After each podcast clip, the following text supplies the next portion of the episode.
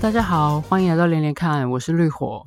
今天呢，要推荐的书是黄锦树的短篇小说集《雨》，就是下雨的雨哦。黄锦树他出生在马来西亚的柔佛州，虽然他在台湾定居了很多年，然后呃也一直在台湾工作和创作，不过他的作品关注的主题基本上还是以马来西亚为很。很大的重心这样子，所以呢，呃，我觉得从上一本上一集我们介绍的印尼跳到这个这一本的马来西亚，哈，是一个还蛮合逻辑的的转折，哈，就是毕竟这两个国家，呃，地理位置非常近，历史其实有很密切的关系，虽然这个历史的过程中。呃，不乏一些就是矛盾跟冲突，然后有时候两者之间的关系也有点微妙。不过毕竟是就是很近的邻居，所以嗯，我们这一集就从呃印尼来到了马来西亚这样子。那黄锦树，呃，我有点忘记，其实我有点忘记我当初是为什么开始读他的作品，但是就是到后来就是一个不留神，回过头来发现，才发现说哇，他的书我几乎。都买了哈，就在台湾他的作品我几乎都买了。说几乎 这件事是我刚刚就是为了要呃录这一集 podcast，我去稍微查了一下他的作品的那个的年份哈，就是回顾一下，因为他的书我通常放几乎全部都放在高雄，所以我就回顾一下他哪些书。结果我赫然发现，他今年四月才出了一本新书，我居然完全不知道，也完全没有买到。我本来还想就是夸口号称说。就是他的书，他在台湾出的书我都买了，我好歹算差一个忠实的读者。结果我赫然发现，我居然漏了这个很重要的新的作品，有点垂心肝这样子。不过对啦，我就还算是他蛮对，可以算是蛮忠实的读者。嗯，就是我其实我有点不太记得当初为什么会开始买他的作品，好像是因为我大概在呃，应该是在二零零零年。那就是应该是二零零零年前后那段时间，嗯，我还读了蛮多就是中文的文学评论哦，尤其是麦田那时候出了很多都很精彩的。你说我去看我的那个那个高雄的家里的书架，就是有一整排全部都是麦田出的书哦。那那个时候我觉得对我来说有很大的是很大的收获吧，有很多东西，也许那时候读了一知半解，可是都是些很精彩的作品哦。那比如说像那个呃王德威的的的文学论著，我就几乎那时候我几乎全部都买，他只要一出我就全部我就买哈。那黄锦树应该也是在那个脉络之下买回来的。我要是没记错，我应该是先从他的呃评论开始看，然后才开始买他的小说。那主要那个时候是觉得他的评论很犀利哦，嗯、呃，然后小说也充满了一种。就是非常特殊的吸引我的风格，这样。不过后来才发现，他不只是被视为犀利而已。哈，在那个台湾的那个中文系，或者说这个中文系的这个圈子里面，他还被视为是就是还没有真正出师就已经搞得翻天覆地。应该是说他的，应该是说他的文词措辞或者他的论点都非常的。不留情面吗？还是怎么样？因为其实我不是我自己又不是念中文的哈，不是很清楚那个中文系的江湖是怎么样。可是这么多年看他的作品下来，大概也知道一些哈。虽然他描写的很多嗯事件或者是呃恩怨或者是纠葛。嗯，可能不是圈外人能够完全理解，不过大家可以大概可以猜想到他在那个学术界，在中文系这个这个圈子里面是个什么样令人头痛的存在哈，有点像是一个那个据说被形容是一个坏孩子那样子哦，就是非常非常泼辣的哦，就是至少看他的文字，就是评论的文字，的确看得出来他是一个完全没有在客气的哈，但是。对，但是文字本身是好看的，就是他的论文写起来很好看，有一些评论就是让你觉得哇，读起来很过瘾，但是并不是那种嗜血的的，就是哗众取宠那种感觉，其实也不是哈，就是简单说，就是觉得他很犀利这样。然后，嗯，他的小说其实，呃，应该说，尤其是在早早期哈，相对于他的。论呃评论他的小说其实比较没有那么的容易懂，我觉得这个要跟他这个要说要谈到就是跟他选择的题材跟他对话对象有关系这样，不过这个我可能，我觉得我们可能要先稍微跳出来，跟我觉得可能要稍微介绍一下，就是我觉得黄锦树他这个这个作者他的作品，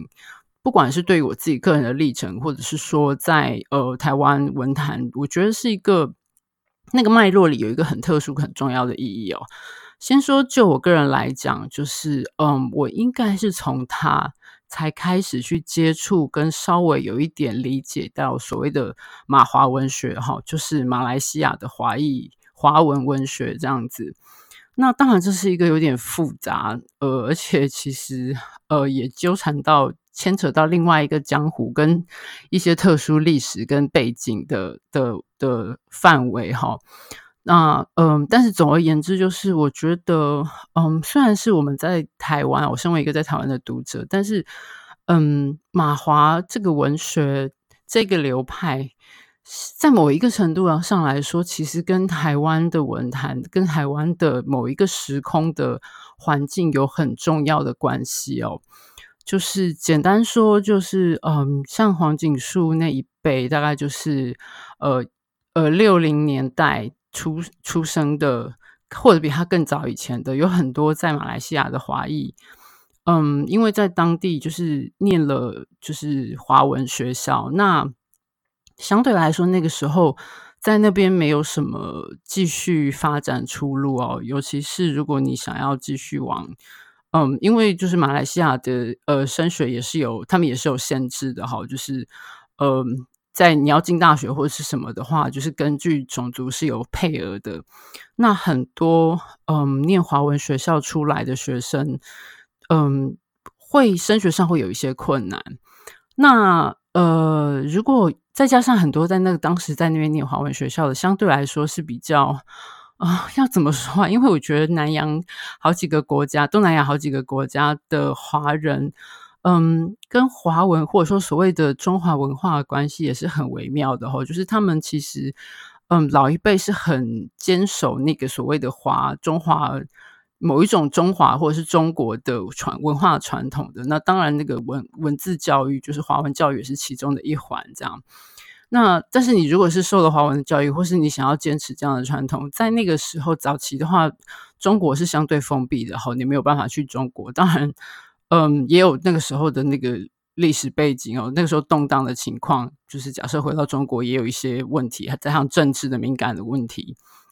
那很多那个时候就有很多所谓的侨生哈来到台湾念书，当然也跟台湾政府当时的。呃，算是政策嘛，有点像自己把他们当成，因为叫他们侨生嘛，就是现在就把他们当成华侨。现在还有那种比较老一 老一辈的，嗯，这样你要讲老一辈嘛，就是比较老派的思想，还会把呃东南亚很多国家的华人哈，比如说像呃我们上一集提到印尼的华人，或或者是上一集我们提到那本那个 Indonesia etc 那本书的中译本，我不知道是嗯译者的。写法还是说是编辑的处理，就是把里面的华人通通几乎通通叫华侨。我觉得这个现在看起来是一个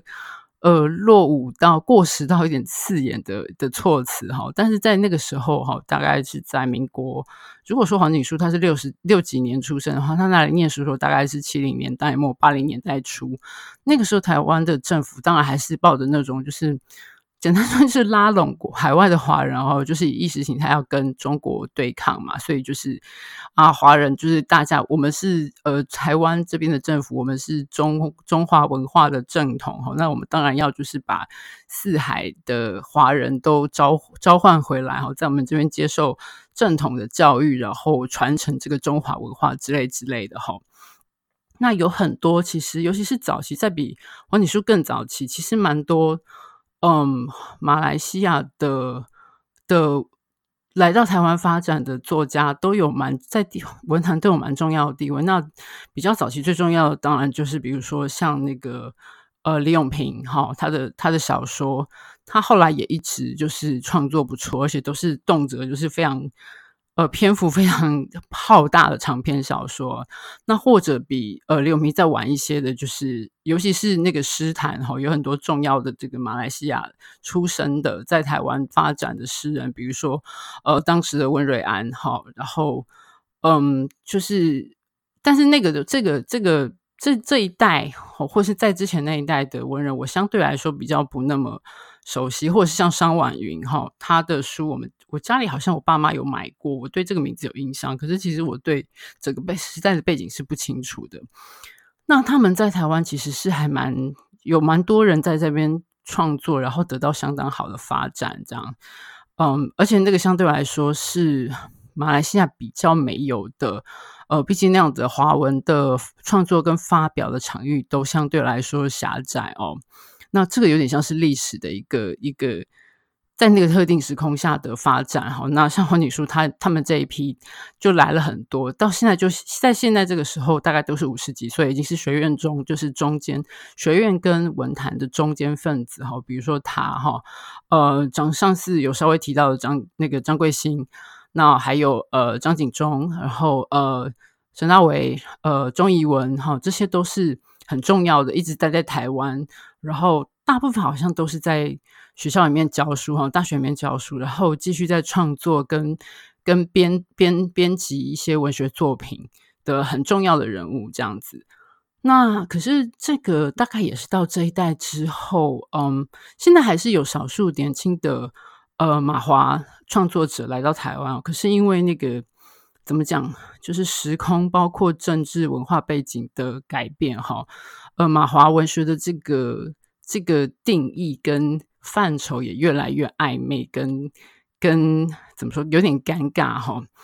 那呃，当然，所谓的政治也有跟，就是跟也是有中国的因素存在，就是这个部分实在很复杂，我就不多说，因为毕竟我对马来西亚本身没有那么了解。可是就是说，从我们台湾这边看到的，在某一个有有几十年的时间，马华文学的确是，或者是说至少是出生于马来西亚的创作者，在台湾的文坛是有质跟量都相当亮眼的作品跟贡献的。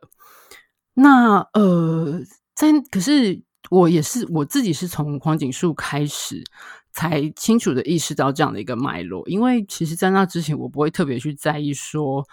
嗯，哪一个作者是他出生在马来西亚之类的。那为什么看黄锦树的东西会清楚意识到这整件事呢？因为除了他自己的出身之外，他最大的重点就是他的作品一直非常非常自觉的在处理这整件事哈，呃，包括他的评论哈，包括他的小说，嗯，他评论他后期常常，我应该说他的评论跟对话的对象很多是跟马来西亚马华文学的。嗯，作品或典范，或者是传统，或者是局限，或者是他看到的一些问题，他不停的在跟他看到这些事情在，他在提出判批判，但是也在对话哦。那包括前面我提到像张景忠，呃，他们有好几个，就是其实尤其他跟我觉得黄黄锦树跟张景忠大概是最投入，一直投入在这件事情上面的。那可是我可以想象，就是这样做这样的一件事情，在台湾毕竟是必然是一个很孤独的的努力哈，因为嗯，毕竟在台湾应该是一个很冷门的学学科哈。那其实，在马来西亚马华文学的存在也是蛮艰困的，嗯，就是因素很复杂，但是就是他在他的评论还有他的杂文里面，有时候会看到出来，他写的非常的。有点 气急败坏，或者是恨铁不成钢吧。那可是有一些他讲谈到的事情，其实在身在台湾的呃台湾读者，有些时候不见得完全很了解哦。那这就使他的文章更增加了一种嗯孤独的感觉吧，就是好像在荒野里面，就是对着什么东西方向在喊哦。可是他四周人并不太知道说他到底在。在对着什么什么东西在呼喊这些事情，这样，那这是我读到的感觉。那在他的小说里面，我觉得也也有很强烈的这种感觉，就是，嗯，如果说他的评论，他很很大一部分是在处理，呃，马来西亚华文文学、马华文学的相关的议题，跟尤其是历史、跟定位、跟作品的评论，很很多很多很多东西哈。那么，我觉得他的小说，尤其是近年来的小说，他越来越关注，就是在呃马来西亚的历史里面，常常不被重视或不被看见的华人，因为他自己是华人嘛，哈，呃的主要是以华人为主的生命经验哈，尤其是比比方说马共这个部分。嗯，然后这个在马来西亚一直到很晚近还是一个相当敏感的话题哦。那在马来西亚的官方历史里面，基本上马共是一个基本上是一个邪恶而且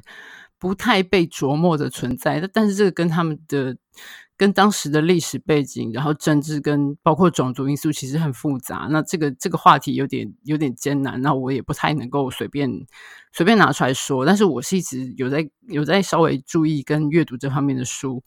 那也起点也是因为黄景树哦，他在书里面大量的处理这个东西，然后因为他也不他又不解释或是跟你介绍，跟你这个读者介绍说这些是怎么回事。那你读久了，像我这样读着读久。读着读着，你就会开始好奇，到底他一直念兹在兹哈，不停拿出来书写，然后即使是可能是一个没有什么市场的题材，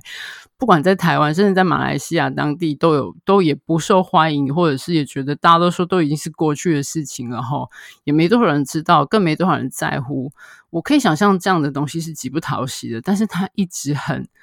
就是坚持的在写这样子的一个不讨喜而且孤寂孤单的题材，所以读久了反而就会开始好奇，哦，到底他在想的是讲的是什么东西？那嗯，就我之前在我的部落格跟脸书粉专也有提到，就是我后来看了呃马来西亚出生也是在台湾进行创作的导演廖克发，先是看了他的纪录片《不即不离》哦。然后后来又看了他隔了几年的创作，就是《菠萝蜜》。嗯，我有写过介绍，就是他也是在处理马共这个题材。一方面跟他个人的出生背景有关系，因为他长大以后才发现，就是说原来他祖父其实当年是马共。好，那因为这样子，就是在家里家族里面消失了。那影响到他父亲的生长经验，也影响到他父亲扮演一个父亲这个角色这件事，那导致他跟他父亲的关系很不好，一直到他长大了之后，才开始去思考说，嗯，就是在家族里面这个断裂的环节到底发生了什么事，如何影响他们的一切。那波罗蜜就是从。就是一个剧情片的话，就是从另外一个角度来谈这整件事哈，包括他在拍《不即不离》的时候，有访问到的很多当年的现在还活着，但是可能就是在海外不同地方生活的已经垂垂老去的马共哈。那总而言之，就是这整个题材其实非常的复杂，而且身为我们身为怎么讲，有点像是局外人哈，能够看到全貌很少。在讲，因为尤其是因为呃。当事人已经几乎都已经开，就已经凋零的差不多了。那国家官方方面又不太愿意去处理跟正视这整件事情，甚至还是一个有一点不太能够被碰触的话题。这样子，总而言之，就是嗯，我从黄锦树的小说跟他的论文里面，对我来说，我学到了很多。那这也是为什么我一直很就是。忠实的在追追追随着他的作品哦。虽然你如果直接问我说我最喜欢的作家是谁，我搞不好不会第一时间提出他哦，因为他其实不是一个怎么说很容易喜欢的作家。我觉得他就是很顽固的、很坚持、坚持的一直在创作。可是他也知道，比如说可能销路不太好，或者是他们在坚持的东西，在在在追求的东西，其实也不太受嗯。不太受欢迎吗？或者是不太受重视吗？可是他还是埋着头在做。有时候我会觉得说，他会觉得啊，算了，反正就是这当然是我的 猜想啊，因为毕竟我不认识他，也没有什么，就是我跟他个人并没有任何的接触哦，只是从他的文字可以感觉到这样子的东西。那嗯，就是他这样子的一个坚持，让我一直觉得很很很精彩。这样子，我觉得这是一个很很困难的事情。那。呃，我不敢说我非常喜欢，我不敢把它列到说我非常喜欢的作家。有一个很重要的原因是，我觉得他讲的很多东西，其实我只是一知半解。所以其实，嗯，我在写呃廖克发的《菠萝蜜》的时候，我好像有稍微提到说，其实我一直想，很早以前就想说，想写一写一篇讲谈黄锦树的东西哦，可是我没有把握写下去，到现在也不敢写。就是因为我觉得他谈的很多东西，其实我不懂。好，那在不懂的状况下，虽然比如说他的小说文字很吸引人，或者他的论文很精彩，可是其实，嗯，在不是那么不太能够抓到那个一个清楚的，就是你大概知道他要谈的是什么东西，可是没有办法讲到清楚的脉络的情况下，我不敢写东西哈。不像比如说，呃，石黑雄，我当然不能说我，很懂他，可是他的小说我可以抓住一些明确可以谈的东西，那我可以对之就是发发我个人的议论。可是呃，黄锦树让我一直有一种微微的有一种 敬畏的感觉，因为那个距离感很难拉近。那他也不打算，呃，自自己跳出来，就是对他的教育他的读读者说，我其实要讲的是这些这些哈，那个历史背景是这样这样这样。他不做，他只是坚持的去，嗯，对着他想要处理的议题去一直的钻下去，这样子。好，那总而言之，这就是黄景树。我为什么花了这么多篇幅讲这件事？因为我的我猜想。在台湾，大部分的读者其实对这些事情、这些背景是相对陌生的，而且我甚至不知道黄锦树的他的知名度，我猜想会不会不及张贵兴哦？我我的感觉是，张贵兴好像好像我不太清楚，因为其实我张贵兴的小说反而读的相对少哈。那可是我的感觉是在文坛上，张卫星的名声好像相对于黄锦树更响亮一些吗？或者是说，知道他的读者相对的更多吗？嗯，这个我不是非常确定啦。但是总而言之，对，我是觉得，我我我还蛮觉得说，可能不有一点点需要，就是作作为一个比较早读到黄锦树的读者，我觉得我好像稍微需要做一个这样背景的介绍。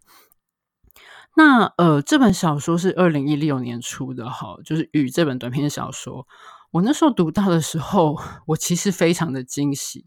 因为嗯、在那之前，他因为他他他创作非常的，就是黄锦树创作非常的勤，应该说勤奋嘛哈。那嗯、他其实一直都有在交出新的作品，不管是杂文或者是呃评论哈，或者是小说。那在《雨》这。与这这这本书之前有几年，我会觉得他写的有一点，他的文字让我觉得有一点，嗯，急迫吗？或者是娇怯吗？就是有一种，嗯，我相信他他对于他想要处理的这个议题，他真的有很多很多话想要讲。然后，呃，除了论文或杂文之外，在小说里面写出来，会常用让我有一种过于急切，然后更难更难亲近的感觉，就是，嗯。但是在这本在《雨》这本小说里面，我觉得他身为一个创作者，嗯，他的笔更自由奔放了。但是那个自由奔放是一种，我觉得有点像是《论语》里面说那个“从心所欲不逾矩”的感觉哈。就是这个这这这这本书里面的小说，虽然还是一样不那么好读。黄锦树的小说，我我可能我必须要跟大家坦坦诚，就是不见得是好读的小说。嗯，但是读起来我觉得是痛快的，是舒服的，而且非常的迷人。就是就算就算你还是一样对呃那些他想要处理的，你大概知道他要讲什么，还是不是很清楚那个来龙去脉。可是这个几乎是不重要了，因为在这本小说里面，那每一篇小说自己本身都非常迷人，哦，那个叙事的魔力，还有他的文字，我觉得那个。那个有诗一般的那个意象哦，但是不是那种呃，不是特别文绉绉的意象。其实他有时候会故意用一些，其实他自己在之前的论文里面、论说文里面也有提到说，就是他刻意的不想用所谓标准中文系的那种美文的写法哦，所以他其实有一些，而且他又没有又掺杂了一些很多口语的，就是当地华人的口语，包括方各种方言，然后或当地一些对台湾读者来说绝对相对的很陌生的词语。或用呃用词，然后他也不会，通常也不会特别解释，所以他我所谓的那种诗般的印象，并不是因为他写的好像很呃有华美的文藻雕砌这样子，可是嗯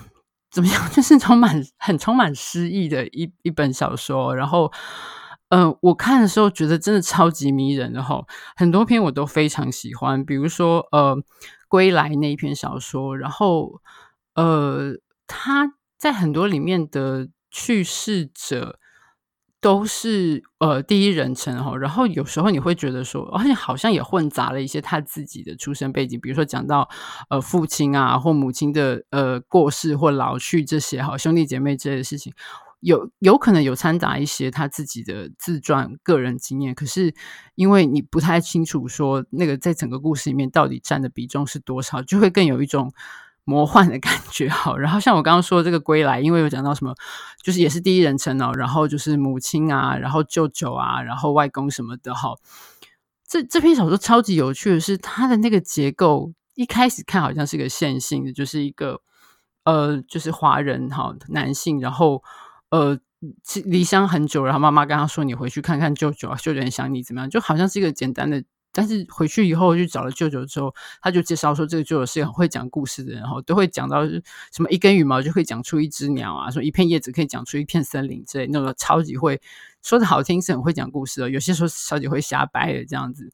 可是他讲着讲着，就是到了看到这个年老的舅舅哈，讲到逝去的舅妈，然后讲到他跟舅妈，他跟他就是这个舅舅跟他的太太发生了一些什么事情，那个整个整个那个叙事结构开始出现神奇的，我觉得神奇的变化哈，就是变成像是一个呃庄周梦蝶般的故事，而且是转了好几番哈，不像在庄周梦蝶的故事里面，就是不知道庄庄周不知道自己是。庄周还是说，其实他是蝴蝶，只是蝴蝶做了梦变成庄周，那就是两个嘛，哈，就是有两段生命，一个是庄周，一个是蝴蝶。可是，在这个故事里面，那个结构更复杂哦，包括这个舅舅，他跟他太太，就是这个叙事者的舅妈，他们两个发生了一些意外，什么之前发生了什么事，然后呃，其中一个人就是受受重伤，然后。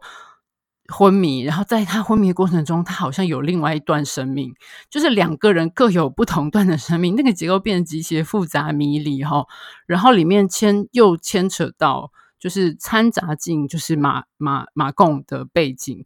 的故事哈。这其实也是他一再处理，就是说，如果你看了，如果你第一次看，可能会有一点难以进入状况。可是如果是你是他看过他其他作品的。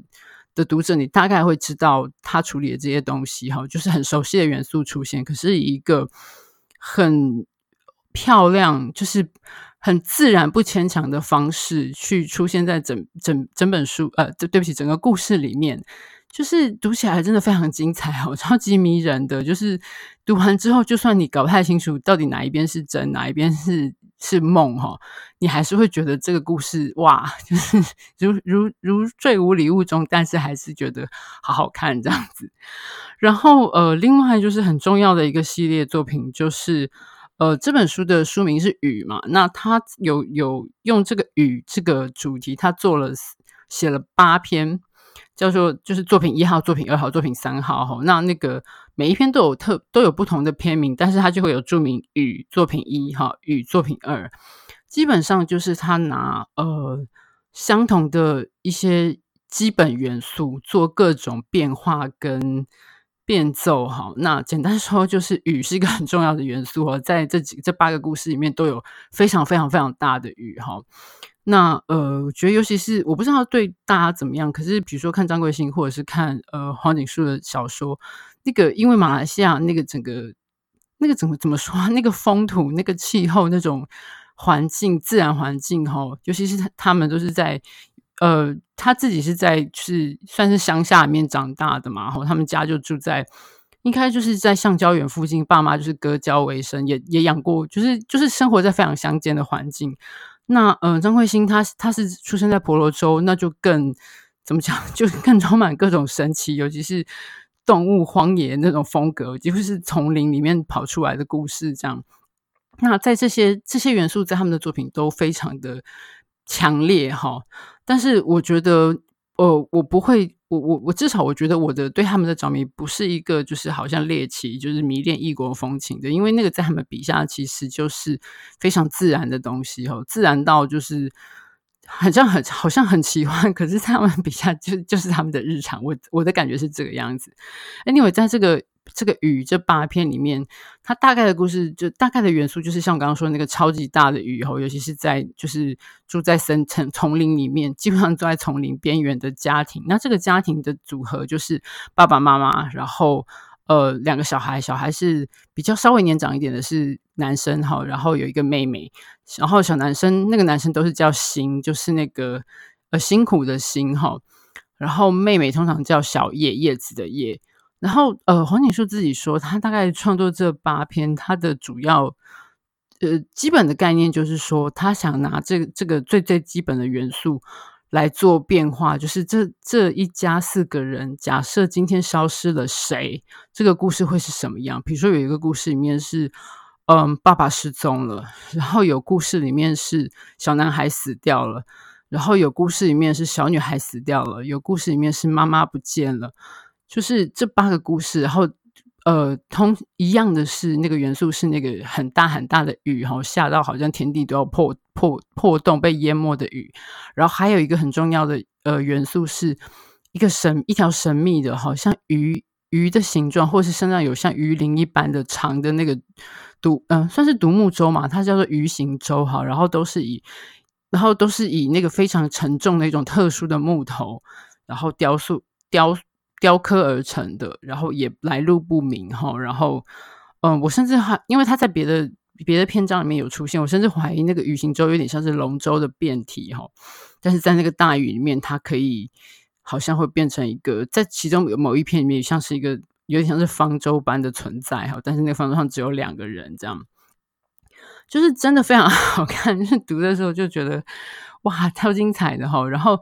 然后身为黄锦树的读者，其实也觉得说会有一种好像稍微松一口气的感觉，因为我觉得在呃二零一六年这一本书之前好几年，我看到黄锦树的书，我都会有一种替他嗯感到不能说担心，但是就是看得出来他写的。很辛苦，不是说文字写出来很辛苦，而是他面对这一切，他的思考跟他的关关注，哈，就是他一直就是念兹在兹的坚持。可是我觉得那个是会是会疲倦的，是会疲累的。那个文字里面是有某一些疲累的张力在里面，哈。但但到这本书里面变得很。流动舒展，真的就像大雨一样冲刷，然后一切都非常的过瘾哈、当然，它里面还是后面还是有几个章节有一些恢复到它以前有一些那种比较算是你要说嬉笑怒骂，好像也不至于哦，但是是还蛮讽刺的。比如说，它里面有一篇讲到呃某一些呃有一群就是。就是中老年男子哈，喜欢创作文学的中老年男子，然后他有讲到说其中谁谁谁的作品是什么哈，内容讲到什么东西，然后因为我看过黄景书其他的那个评论作品，我发现哎，你在里面，你这篇小说里面讲的这个作品那个作品，不就是呃马华文学实际上某某一位作家，这位作家或那位作家的小说嘛？你你就直接把它写到这个小说里面了哈，就是哎会有一种。奇妙的熟悉感哦，就是你读久了，你稍微好像也累积了一些嗯不太有用处的知识，但至少在看黄锦树的小说里面会会变成一个一个小小的线索这样子。就是呃，我我非其实我个人非常喜欢这本书哈，那呃也是为什么这本书一直留在我的手边，因为我觉得像这次跳书大挑战已经有一点变得像是挖箱翻箱底的感觉哈，因为就是我挑战只限于用我手边有的书，所以。除了比如说一些新买的书，或者一直放着没读完的书之外，其实像呃这这这几这几个礼呃这两个礼拜介绍下来的书，其实很多都是我自己很喜欢，或者是放在手边一读再读的。那我觉得黄景树这本就有点像是，嗯，对我来说是他最容易一读再读的书哈，就是相对来说的门槛没有那么高。虽然我觉得如果你不熟悉这样子的。呃，风格或作品的话，会有一点点难进入。但是我觉得，因为它相对来说它是短篇小说嘛，不像比方，对不起，张贵兴，他的他的那个对《野猪渡河》哦，就是我我我还是卡在那边哦。其实他们两个，他张贵兴跟黄锦树，我觉得他们俩文字浓度差不多哦。张贵兴可能更那个浓度更浓稠一点哦，更难进入一点。那因为黄景书是他都只写短篇小说哦，所以你相对的。就是相对的好进入一些啦，哈，我个人 这样觉得，但是绝对没有说谁谁谁比较好或谁比较不好，因为我觉得都是很厉害的小说家。那总之就是对，那对我来说，嗯呃，黄锦树是一个很重要的的创作者，哈，那他的作品对我来说是一个开启一个很重要的一扇窗的一个人。如果不是他的作品的话，我觉得我大概也不会去。认真去了解一些关于马来西亚，尤其是马来西亚华人的一些特殊的背景跟历史。这个其实还蛮对我来说，我觉得还蛮这就这点而言是相当感激他的哈。嗯，然后呃，就其实讲了好讲来讲去，好像没有花很多时间在介绍这这篇这本书里面的小说。我觉得这个有点难哦，因为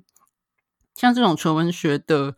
呃，作品假设你要写一篇书介比较简单，可是你要用讲的话，因为又不能把它每一篇故事啊，这篇故事讲的是什么？因为它又不像长篇小说，比如说像呃前几集介绍那个那个 Louise Erdrich 的那个 The Night Watchman，因为是长篇小说，你还可以大概讲一下，介绍一下故事的梗概，哈，不至于泄露太多。可是短篇小说的话，很难哦，你随便讲讲，就是把把故事都讲完了。一方面很无趣，二方面其实我觉得短篇小说它精彩部分其实也不不止在那个故事后来怎么样这件事，而是它如何去讲一个故事。我觉得这一点很重要。比如说像呃这本小说里面，我另外一篇很喜欢的是它的那个雨系列作的第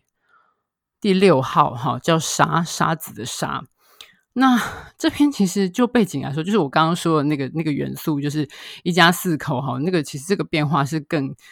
有点残酷的变化，因为在这个故事里面，那一家四口的组合只剩下一个人，其他三个人都死了哈。然后，嗯，可是我很喜欢这一篇，嗯，是因为我觉得他写的最这篇小说写的最简单，某一个程度上是最单纯哈。他其实主要就是两个人物哈，一男一女，然后。嗯，写到一些很纯粹的、很简单的、很真实的欲望。虽然中间情节发展可能有一点点不是很政治正确哦，可是我觉得他的写法让我感觉很很真实。然后，嗯，那个过程，呃，叙述非常精简，可是就是没有任何的赘字，可是又很有呼吸的空间。然后，嗯，最后是。可以说是这本小说里面少数有比较正面的结局嘛？不要到说是 happy ending，好，没好像没有到 happy ending，而且最后其实有埋了一个有一点黑暗的一个呃，不能说梗哈，有埋了一个前面讲了一个小小的情节，但是后面发现那个情节的发生是有一个有点黑暗。或者说相当黑暗的背景在的哈，可是这篇小说我很喜欢，我不知道怎么怎么讲，也许大家读了，因为我真的不想要泄露太多，就是大家读了也许会了解我的意思这样子。嗯，好，那这本书大概就讲到这里哈。呃，我不不敢说这本书大家都会喜欢，但我还蛮推荐，就是说如果你想要做一些不一样尝试，尤其是你对马豪文学没有。没有什么接触跟了解的话，我觉得这或许会是一本还蛮值得一试的作品哈。那就算你不考虑到说所谓的马华这个背景，嗯，我觉得就小单就小说来说的话，这本书也是一个也是水准非常高的创作，所以呃，还蛮愿意推荐给大家的。虽然我觉得可能也是有点困难这样子，对。好，那今天这集就到这里了，我们就下次见喽，拜拜。